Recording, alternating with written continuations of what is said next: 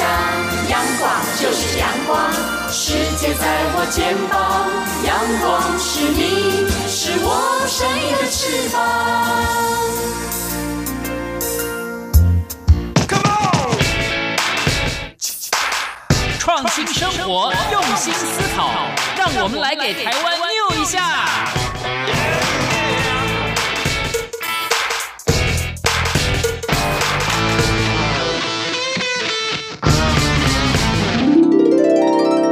我是李文轩，最近发行了一本书，叫做《无家者》。那在这本书里面，就是希望能够呃让大家更多的看到，皆有这一个人，让大家知道他们的故事。我是来自兰屿的伊拉代渔人部落马拉奥斯马拉奥斯。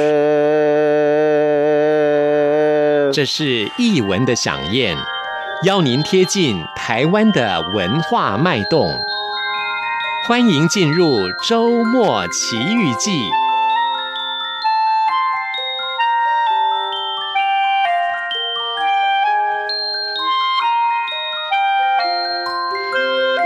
欢迎朋友收听周末奇遇记，我是吴祝玉，在空中陪伴你。这里是中央广播电台台湾之音。我们在今天为大家安排的是音乐的响宴了。诚如过去，我们也曾经在节目当中和大家分享了台湾防疫务实的成功经验呢，也让台湾的下半年我们的展演活动并不停顿。当然，透过节目当中透过空中的短波也。让你了解台湾的文化脉动，而今天透过音乐奇遇记介绍的是一场音乐会了。说到金包里大陆，金黄金的金包，包子的包里，道理的理，金包里大陆，那么又称为是鱼路古道，鱼人鱼的鱼，鱼类的鱼，路道路的路。它曾经是台北和在新北的金山之间调运渔货、茶叶、硫磺的必经之路。它的背后也蕴藏着丰富的人文史迹。进入这条古道，就仿佛走入了时光隧道一般，随处可以看得到先民在这块土地上留下的历史痕迹。你会遥想那段辛苦的岁月，更当珍惜当下所拥有的。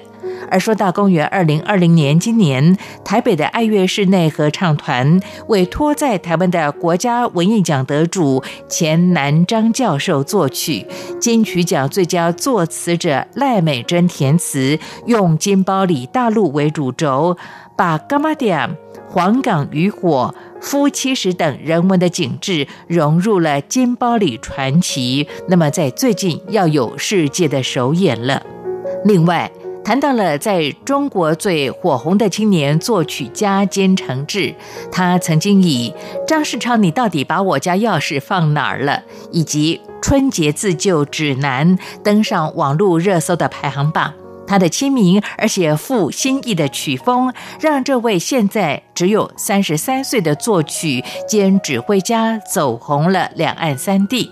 说到了东晋文人陶渊明，他在他的作品《桃花源记》当中，借误入桃花源的武陵渔人的视角，用很自然的文风描绘了一个安宁和乐、自由平等的仙界。《白马村游记》就是金承志用一篇音乐描绘的桃花源，乐曲可以听得到有民歌、童谣、戏曲、祭祀、呐喊等等丰富的元素。这也是这一次呢首次由台湾的合唱团演出全本的作品。而刚才我们特别提到了台北的爱乐室内合唱团，他们曾经以《印象台湾》第二部专辑获得了第三十届传艺金曲奖六项的提名及最佳演唱的奖项。而今年下半年，公元二零二零年十二月十八号，在国家音乐厅，他们带来故事音乐会。它就是以沉积往事当作主轴，由音乐总监古玉仲领衔台北爱乐室内合唱团，以人声来咏唱大时代之下的乡里传奇，也就是刚才我们特别提到的钱南章教授的金包里传奇，以及来自中国的作曲家。金承志所带来的《白马村游记》。我们在今天的音乐奇遇记为你介绍，特别专访了常任指挥，也是音乐总监古玉仲老师，为听众朋友来推荐介绍。好的，间断广告之后，就进行今天的音乐奇遇记。我们和音乐的相遇，疫情让我们开始保持社交距离，但是央广永远跟你的心黏在一起。你可以透过央广华语脸书粉丝团、央广即时通谭志毅微博，或是来信到台北市中山区北安路五十五号华语组收，把你想对主持人或是空中的大家说的话，化作文字书写，有机会可以得到央广纪念小物哦。中央广播电台就是贴近你的心。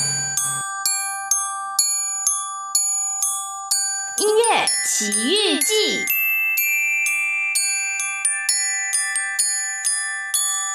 各位听众，大家好，我是台北爱乐的音乐总监古玉仲，今天要跟大家介绍十二月十八号晚上在台北的一场音乐会——故事钱南章与金承志创作音乐会。我们接下来要听到的这首曲子，就是钱南章的全新作品《金包里传奇》当中的第一首《金包里大陆》。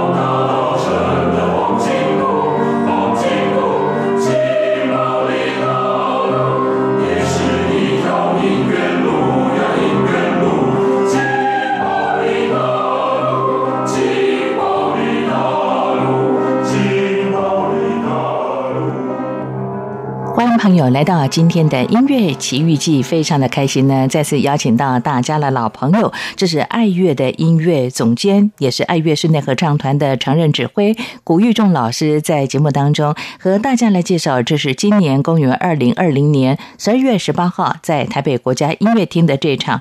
故事钱南章与金承志创作音乐会，哇！育仲老师好久不见了。是啊，好久不见。对对对，呃，刚才特别跟这个老师在闲聊的过程当中，我就特别说到了，今年上半年因为这个 COVID-19 的关系哦，那当然全世界的一些艺术展演的活动都停顿下来。是。台湾在上半年其实也有一些紧缩，但下半年的活动非常非常的多。我看到爱乐文教基金会的相关活动，不管是爱乐歌剧坊啦，像现在的台北爱乐室内合唱团的演出，就跟大家来相会。不过这一场的。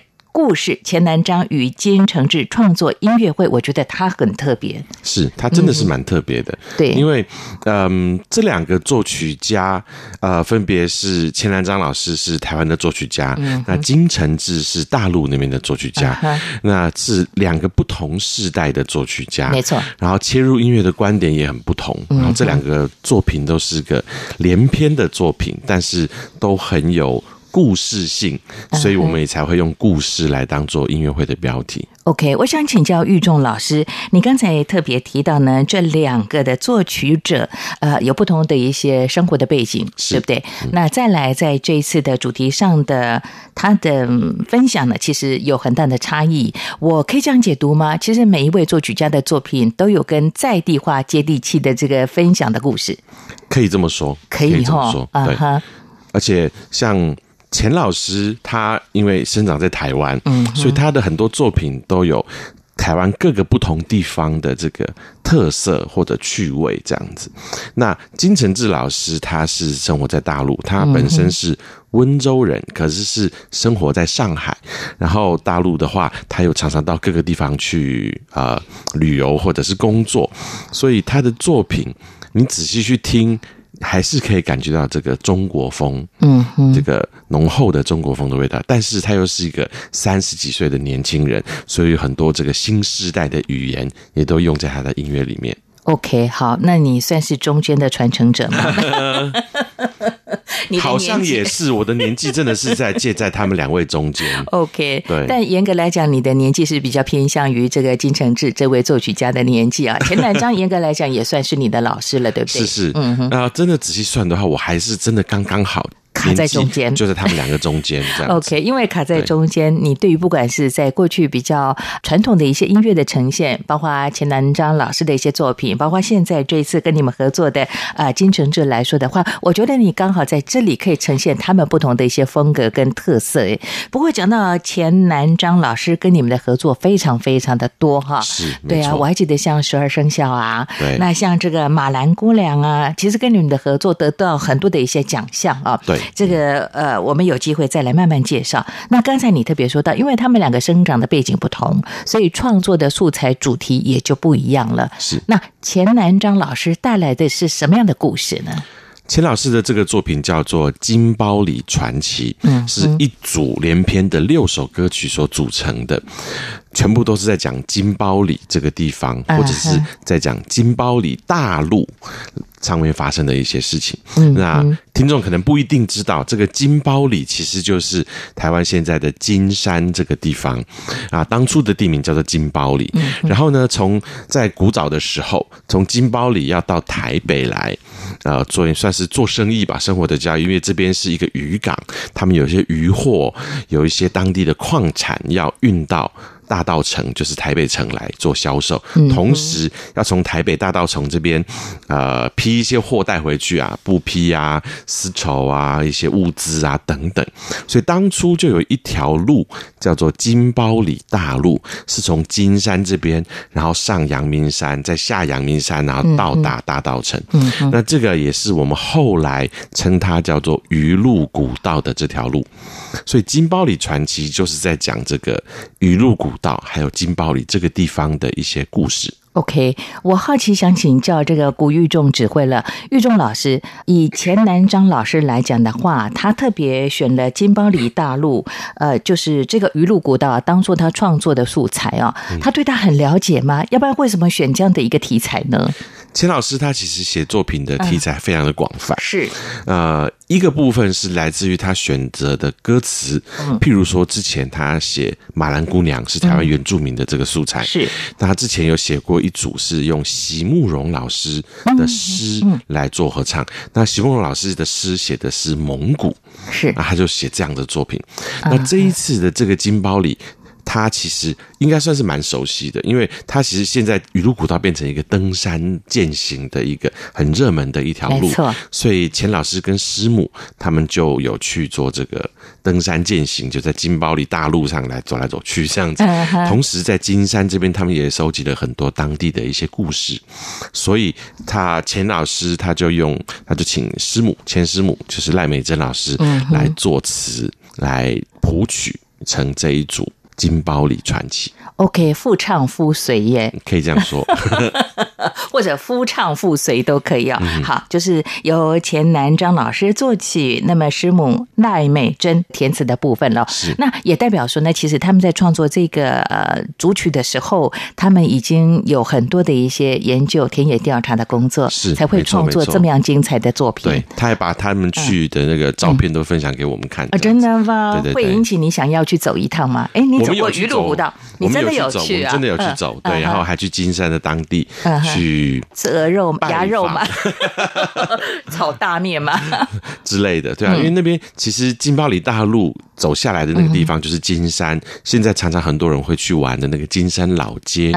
其实那边呃老街那边其实你还看到一个牌子，写的金包里的这个牌子，是。那其实呃路的另外一头是在阳明山上，是在擎天岗那里，擎天岗。嗯、呃、大家去的时候，大家就会去那边看很多的牛，旁边有一个一片的大草原。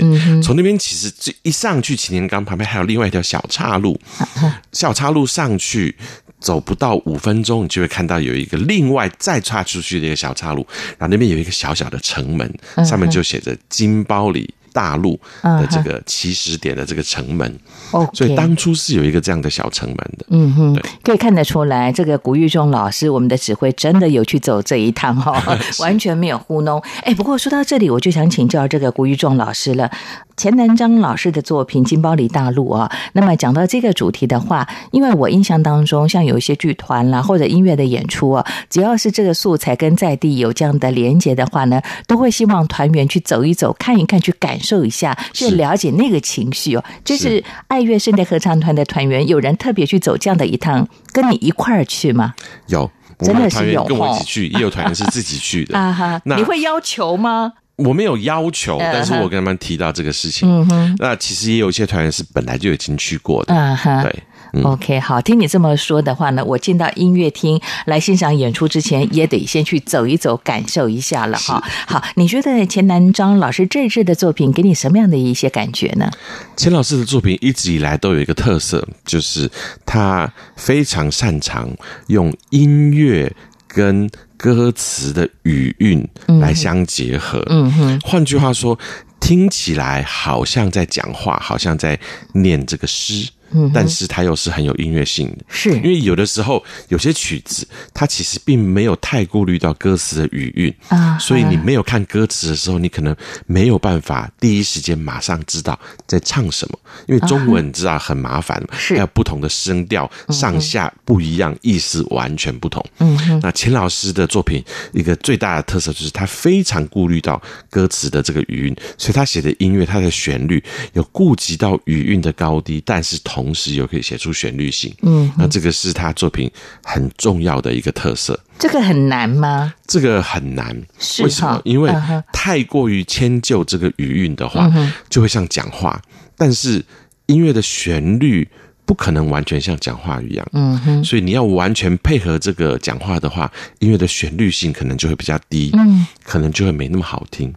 有的时候我们听一些流行歌，它的旋律很好听，但是你。一定很难懂他的歌词是什么，就是因为他要重视这个旋律性，他就牺牲掉了语韵。嗯哼，啊，钱老师是少数能够两者兼顾的作曲家，所以非常难得。难怪，因为我印象特别深刻。好几年前，你们的钱南章老师的作品跟你们的合作《十二生肖》，是我就特别感受得到，他每一个生肖其实透过他的音乐当中，你很清楚的可以去了解他想表达的一些意念跟想法，是甚至生肖的一些特质特色都可以感受得到。对，我想这是他很特别的地方了。对，这个其实也是另外一个他的特点。嗯，除了这个音乐跟语韵的配合之外，嗯，他很擅长用一些其他的手法来描绘。譬如说景象或者是人物，像刚刚提到的十二生肖，譬如说马，他就会用马这样子的 呃写法，让人家感受到这种拟声的方式，或者是他在描述呃，像这次金包里当中有一个段落，他就想到这个黑潮，就是台湾海峡嘛，然后这个有这个海海潮，然后中间有这个鱼群，这个精灵鱼在游过，他就利用钢琴，这怎么描述啊？他就用钢琴的这个声响，然后把它全部串在一起，你就感觉是一个波涛汹涌的这个。这个这个声音，嗯，这样子，所以又好像是也是这次的这个呃金巴里大陆中有一首歌曲叫做“拱边干嘛点”，就是拱边这个人他开了一个杂货店，是。拱边干嘛点，那就是好像在念一念念这个字一样，嗯，他就把它音音律化，然后中间还有很多的叫卖，然后就用不同的物品，然后此起彼落，你就马上可以进入这个干嘛点这个很热闹的这个。情境，所以这是钱老师的另外一个特色特点，他很很擅长描绘情境、人物或者是一些特色这样子。OK，好，您讲到这里，我们就先来听这段音乐，好不好？好，因为古玉仲老师特别有为大家准备了《拱变伽马点》这段音乐，我们先来欣赏这段有气味的这个音乐，待会回到节目当中，继续请古玉仲常任指挥，我们的音乐总监和大家来分享。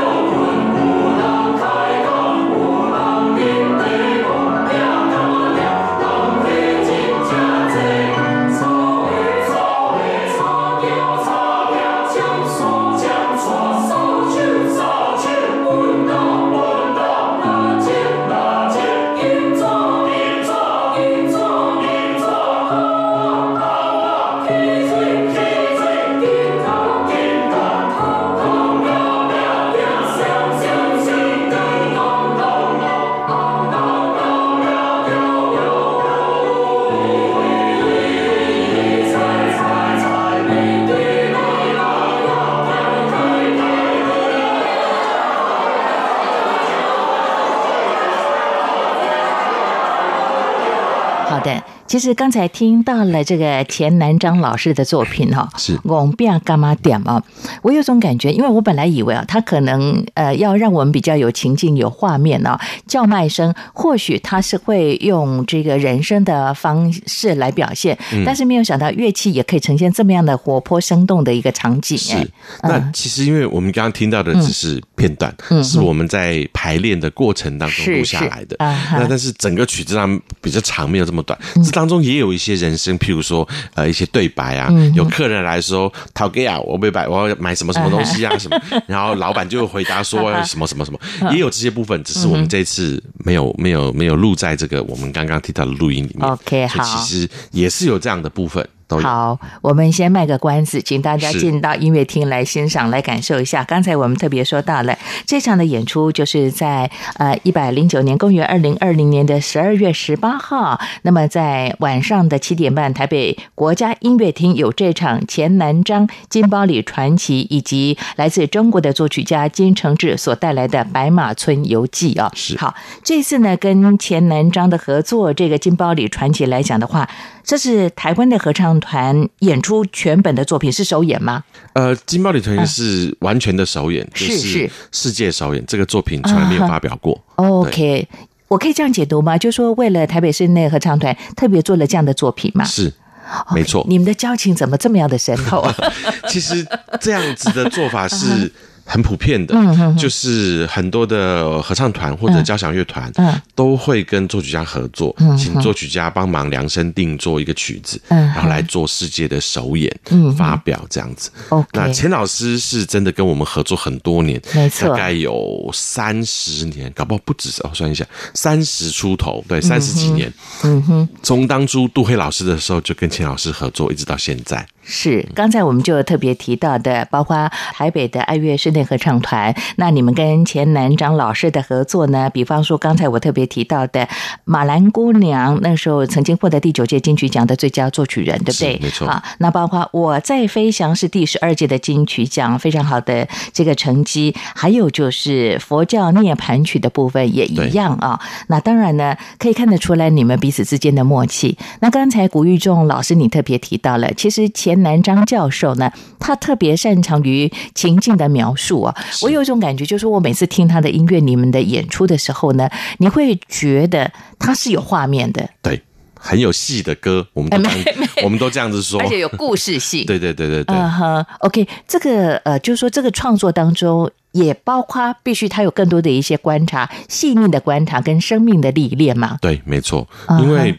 就是他的观察很仔细，嗯，我们说观察入微，啊，所以很多的我们不会注意到的一些小细节，他都会写进去，嗯，但是就是因为这些小细节，就造就了这些人物或者事件的立体，嗯，因为我们不会注意到像呃《金包里传奇》当中这个呃有一段是。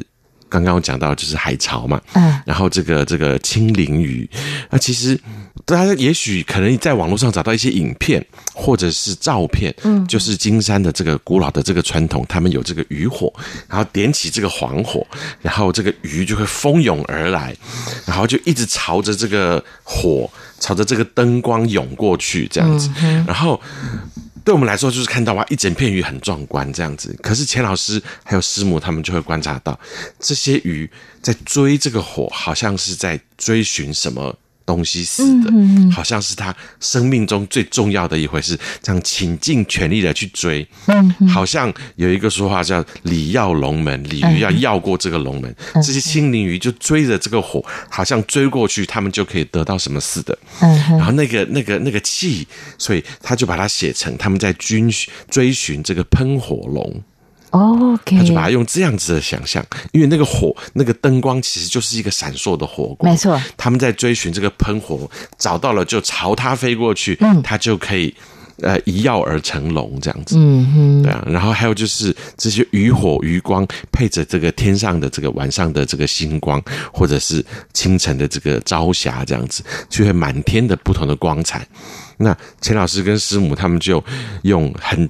平铺直叙的方式说，有金光、银光、红光，各种不同的光，他直接用这样子说，但是他的音乐拔高就很有光彩，这样子。OK，我可以这样解释吗？请教这个我们的音乐总监古玉忠老师，呃，就是说你在指挥钱南章老师的作品的时候，你会特别有画面，是。那你会比较深入，对不对？我可以这样解释吗？对，对，对，对，对，这样好像对其他的作曲家是比较不公平。但因为第一个，你们跟他有默契；第二个，因为他的音乐真的是非常的有场景的。对，其实很多作曲家的作品都会很有场景、很有画面。是是是。钱老师当然不是唯一一个，嗯、那当然是钱老师是我们最常合作的一个。嗯、对。OK，而且再来第一个，除了默契之外呢，因为他描述的主题素材呢，都呃发自于台湾这块成长的背景当中。是，像我们完全没有想到，原来这次钱南章老师会带来《金包里传奇》这样的一段的音乐哈。是，好的，那接续下来，我们来听他下一段你为大家安排的音乐好吗？好，我们就来听《黄冈渔火》，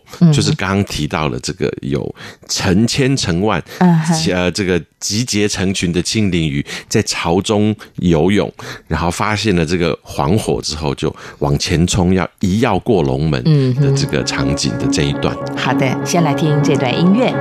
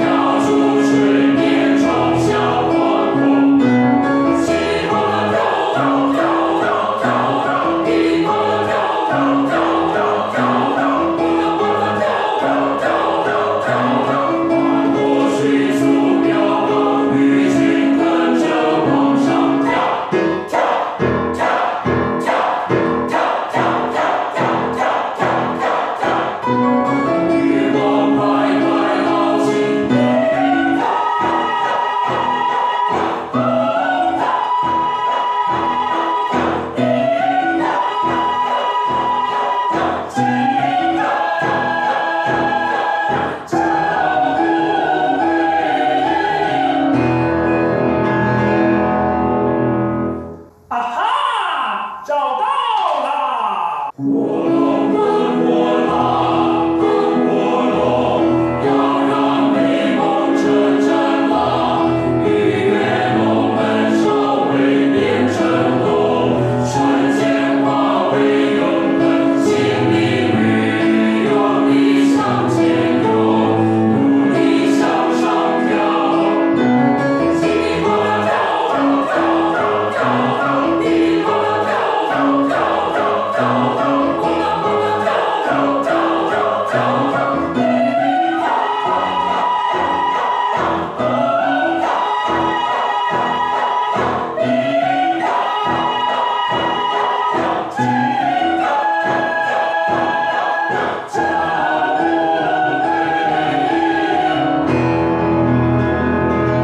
是中央广播电台台湾之音，在今天的音乐奇遇记，请到了台北爱乐室内合唱团，呃，我们的常任指挥也是台北爱乐的音乐总监古玉忠老师，在节目当中和大家来分享推荐了在十二月十八号国家音乐厅的这场演出《钱南章金包里传奇金承志白马村游记》哈。那玉忠老师，接续下来，我们来认识这位来自中国三十二岁的作曲家金承志。他的写法金黄金的金，承承受的承，志志气的志啊。是。呃，这位作曲家是第一次跟你们的合作吗？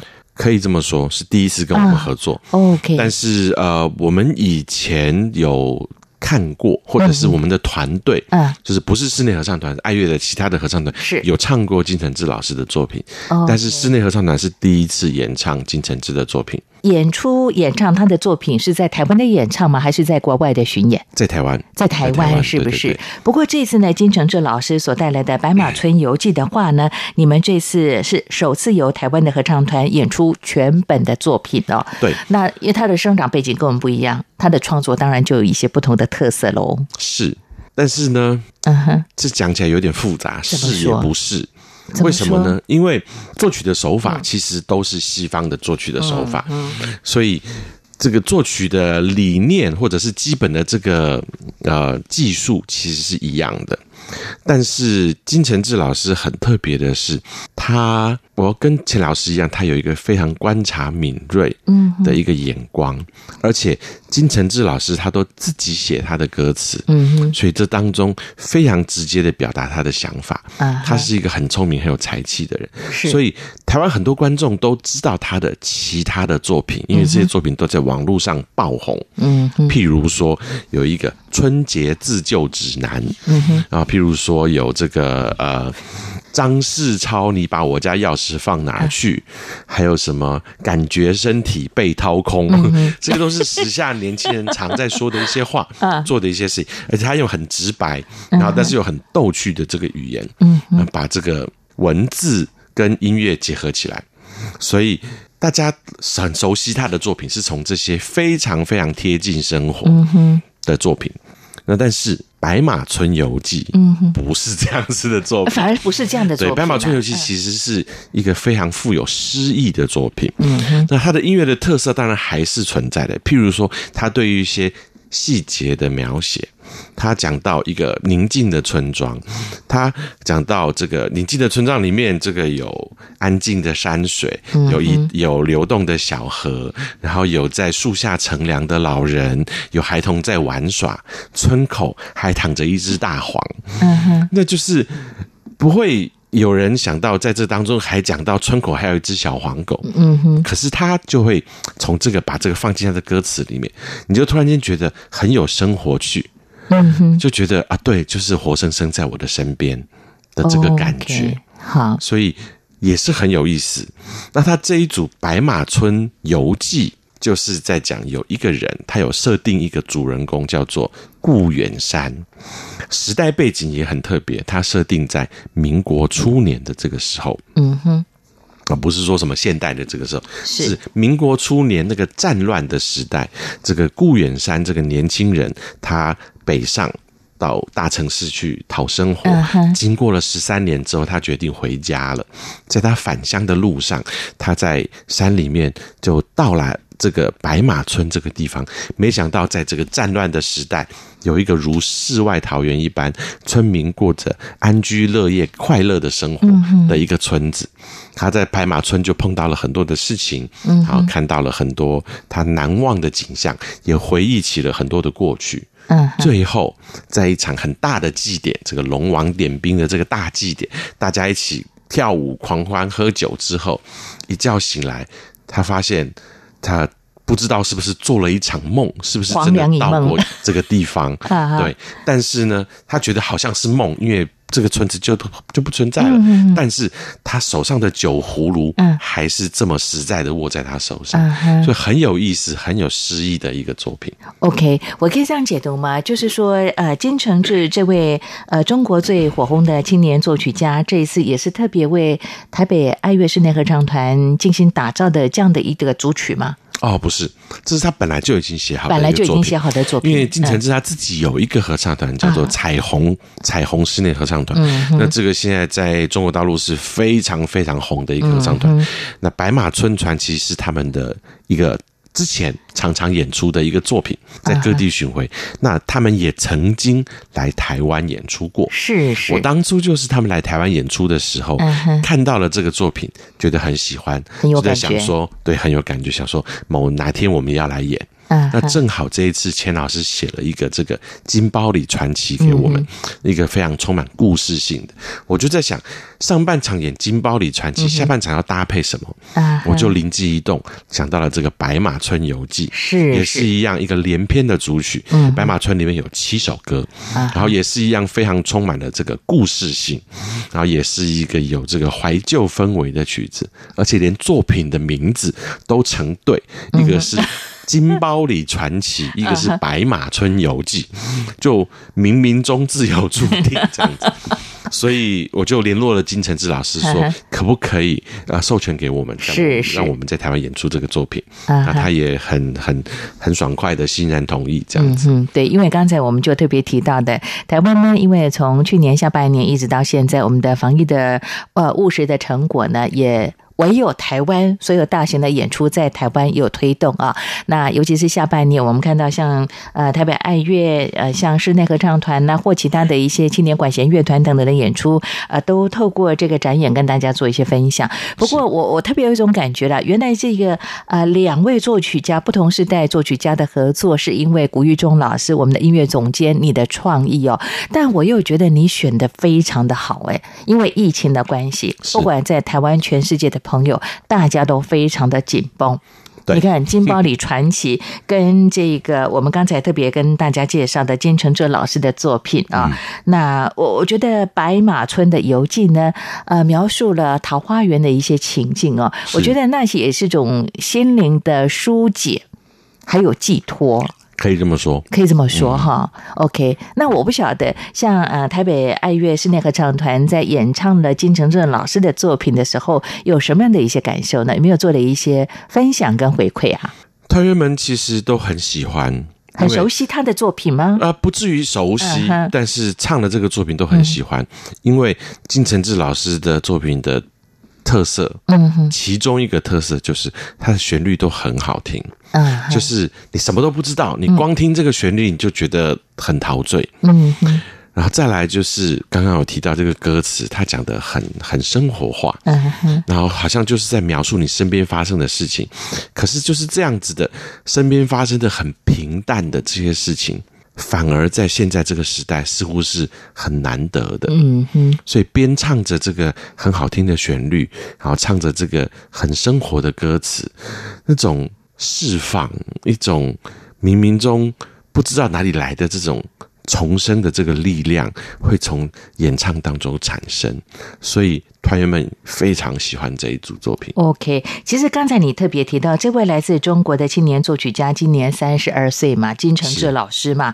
那好像刚才你也特别提到了，呃，他跟他的朋友成立了上海的彩虹室内合唱团呢。是，当然也有在这个各地的展演的活动啊。那这一次呢，在台湾来讲，我们的合唱团是演出全本的作品啊。对。那他过去的作品，大家熟悉的，你你刚刚讲的那个名字都还蛮特别的，应该，而且都。都很白话，对，什么叫做春节自救指南？我特别想到他们的春运的时候，春节自救指南。其实，嗯，他讲的这个故事是发生在。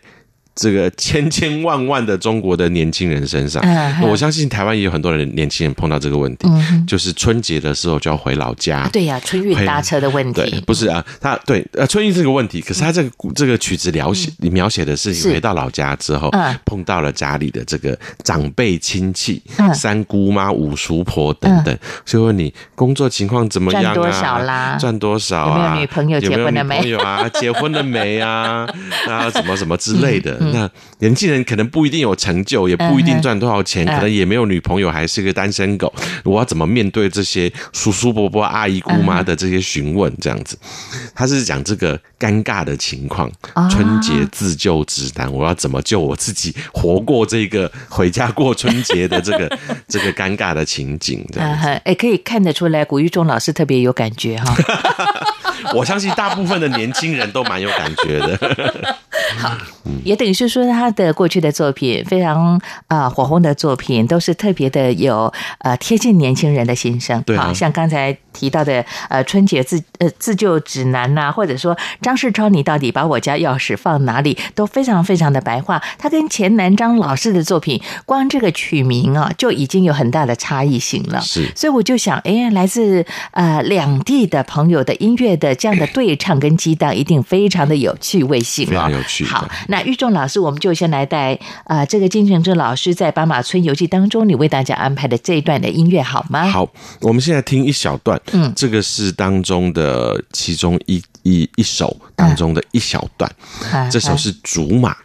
这个竹马就是那个骑竹马带马刀那个竹马，小朋友在玩的这个竹马，所以竹马就可以想见，他是讲村中的儿童们骑着竹马在玩耍，然后这个玩各种各样的游戏，戏曲的故事嘛，什么三英战吕布啊等等之类的，然后从这个当中来凸显出白马村是一个快乐的地方，因为小朋友骑着竹马玩乐，然后有这个客人呃来这个酒家喝酒这样子，然后要上哪儿去吃这个。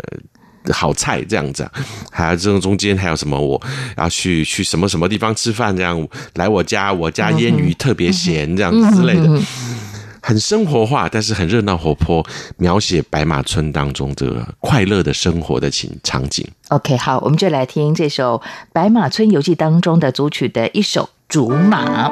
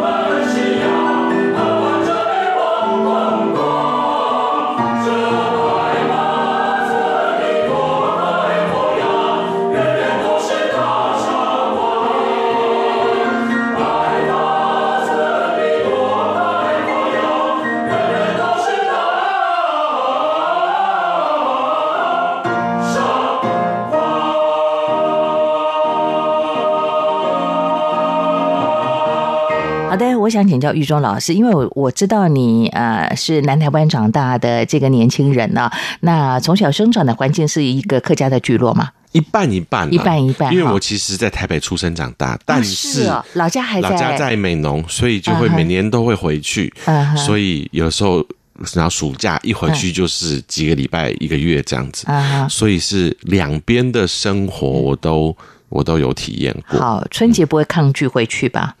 一定会有三姑六婆、欸。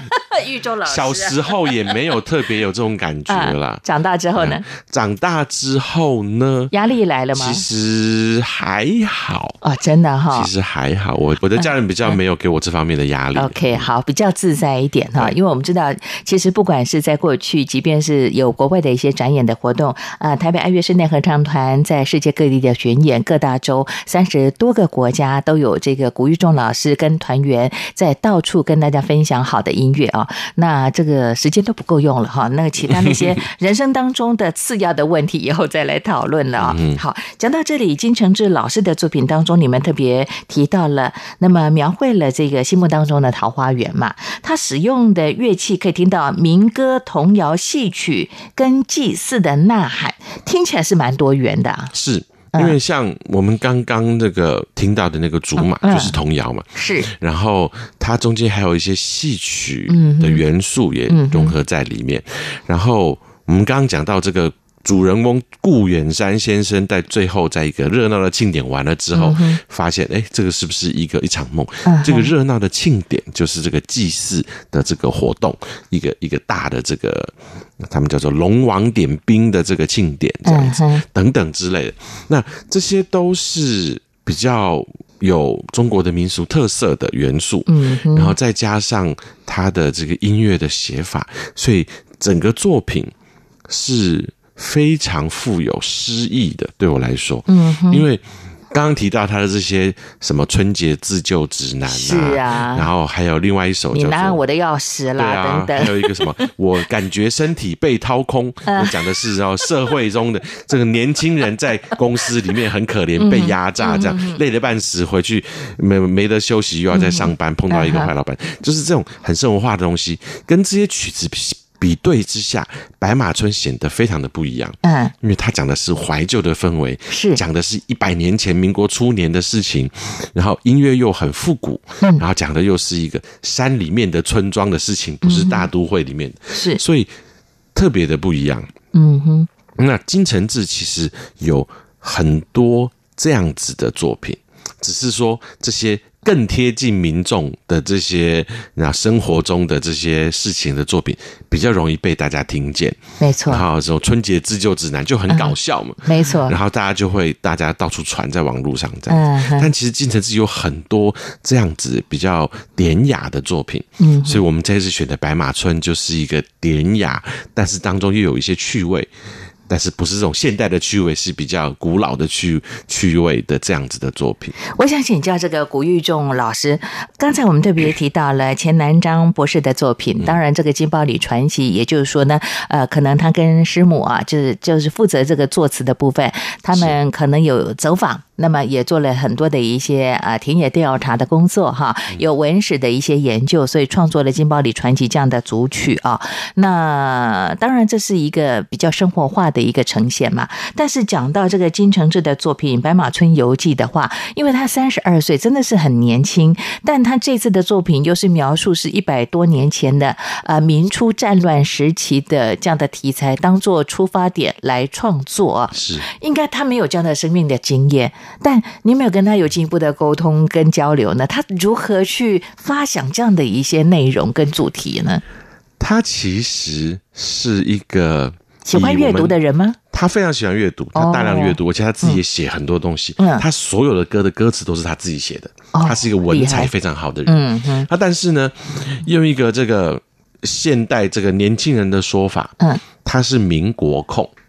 啊，他非常喜欢民国初年、民国初期那个时候的事情，哦，那个时候的文化，所以他收集了很多那个时候的一些资料。嗯哼，所以他常常就会觉得这个当时那个战乱的时代也是最精彩的时代。嗯哼，所以他有很多这样子的想法，包括他很特别的是，他是一个使用繁体字的大陆人。嗯哼，他的所有的文章，包括他出的乐谱里面，全部都是用繁体字。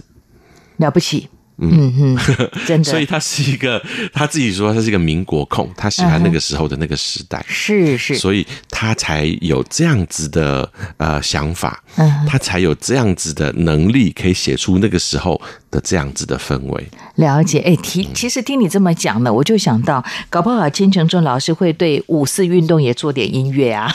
有可能，这个我倒是没有问他，这个我倒是没有问他。对啊，有机会倒是可以互相的来呃交流一下他的一些想法哦。因为一般来讲，就好像过去呢，古玉忠老师在我们节目当中的介绍，谈到了在中国的一些音乐家啦，不管是作曲啦、作词或者演唱的人呢，呃，确实他们的风格会比较传统一点点啊。那么也会有所谓的这个中国的古风在，但这位金承志这位年轻的作曲家，反而是跨越。越了好几个世代的表演的呈现了，对不对？是，没错。你看，从刚才讲的春节自救指南，到现在的白马村的游记，它其实充满了很多的一些他心目当中的一些期盼跟期待，也是一种抒情嘛。是，没错。而且他。嗯除了《斑马村》这，他有很多其他的作品，嗯、然后像是《泽雅集》嗯《落霞集》嗯，你光听这名字就觉得是古时候的书，没错。可是就是他写的作品，全部的诗都是他自己自己写的，嗯，然后把它谱成音乐。嗯，那中间讲的可能是这个呃梦想中的这个一个世外的这个仙岛，嗯，然后这个岛上有怎么样的人民，有这个椰子树，有海浪，有。峭壁跟这个呃非常美的这个海景这样子，那我自己偷偷的觉得，这该不会在写台湾，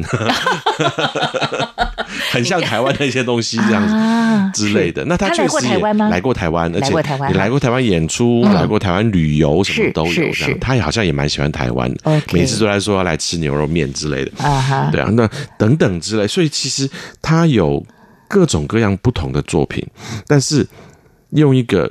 现代当代年轻人的角度，嗯，来写他周遭的生活，写他，譬如说他外公跟他说的话，嗯，写他妈妈小时候跟他讲的事情，嗯，然后写他喜欢一些老东西，写他想象中的这些呃世外桃源、海外仙山等等，等于说是一个活在二十一世纪，但是有一个那个呃老灵魂，没错。的一个一个作曲家。是。对，其实我刚才的脑海当中就浮现了这位来自中国最火红的青年作曲家金承志，他真的是有一颗老灵魂哦。那透过这一次呢，呃，跟钱南章老师的作品的呼应呢，我们进到我们的这个台北国家音乐厅来欣赏台北爱乐室内合唱团所带来的钱南章金包里传奇跟金承志的白马村游记啊。那下回如果他有机会，疫情告一段落之后，可以到。到台湾来，再请玉忠老师邀请他上节目当中，和大家来分享他的创作。我相信，对于台湾的这座岛屿，他应该也有很深的一些感受，也对他有。呃，深厚的情感吧。是，嗯，听你这么说的话，哈，是。好，一中老师，最后我们来带来《白马村游记》当中的哪一段的音乐呢？我们来听一小段，这小段叫做《灯花》。嗯，灯花是他描述在这个白马村的这个村的西边有一条小溪，有一个小渡口，嗯、然后就是这个某个这个这个时节，他们就挂满了这个灯花。嗯哼，那这个看着这个灯花，他就想到小时候在家乡，在年轻的时候也在河边。在赏灯花的时候，带着妹妹呃去赏灯花的时候，碰到了一个女孩，然后他们这个两小无猜的对话等等，是一个很浪漫的一首曲子。OK，好，最后就来欣赏《白马村游记》当中金承志所带来的灯花哈。那我们就进到国家音乐厅，在公元二零二零年十二月十八号。由台北爱乐室内合唱团所带来的演出了，来比较一下不同世代的作曲家，他们如何来呈现音乐的一些趣味性，如何激荡出火花。谢谢玉仲老师，我们就音乐会再会了，谢谢，拜拜。拜拜。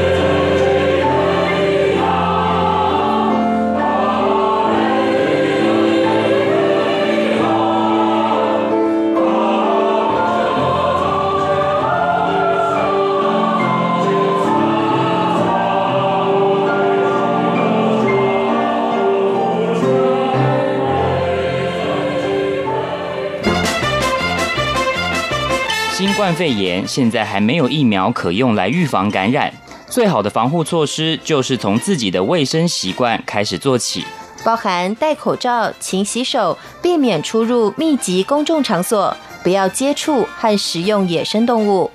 就医时要确实告知旅游及接触史，防范疫情，守住健康。RTI 中央广播电台与你同在一起。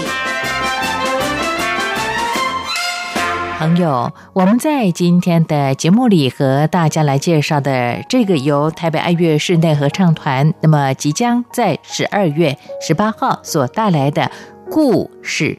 钱南章与金承志创作的音乐会，那么真的是诚如刚才呢，古玉中音乐总监指挥所说到的，台湾的这些乐迷朋友们真的是很幸福。我们的相关的艺文展演活动都不停顿。当然呢，刚才我们也特别为大家安排了这个防疫措施的广告，拜托各位多加帮忙，因为防疫的工作，全球大家共同要努力来做防疫措施的时刻了。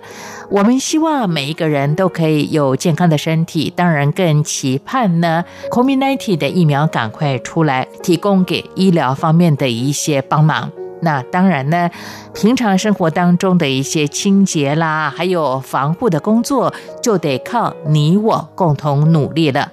好。节目就为您进行到这里，感谢朋友你的陪伴跟收听。听完了之后，有任何建议想给我，都可以用 email 方式跟我联络，相当的方便。吴助玉的 email address 是 wcy at rti 点 org 点 tw wcy at rti 点 org 点 tw，期待你的批评跟指教。最后为大家播放的，这就是钱南章教授的作品《迎曲》，送给你。别忘了下次的周末奇遇记，吴祝玉和你在空中再相会。我们下次空中再见。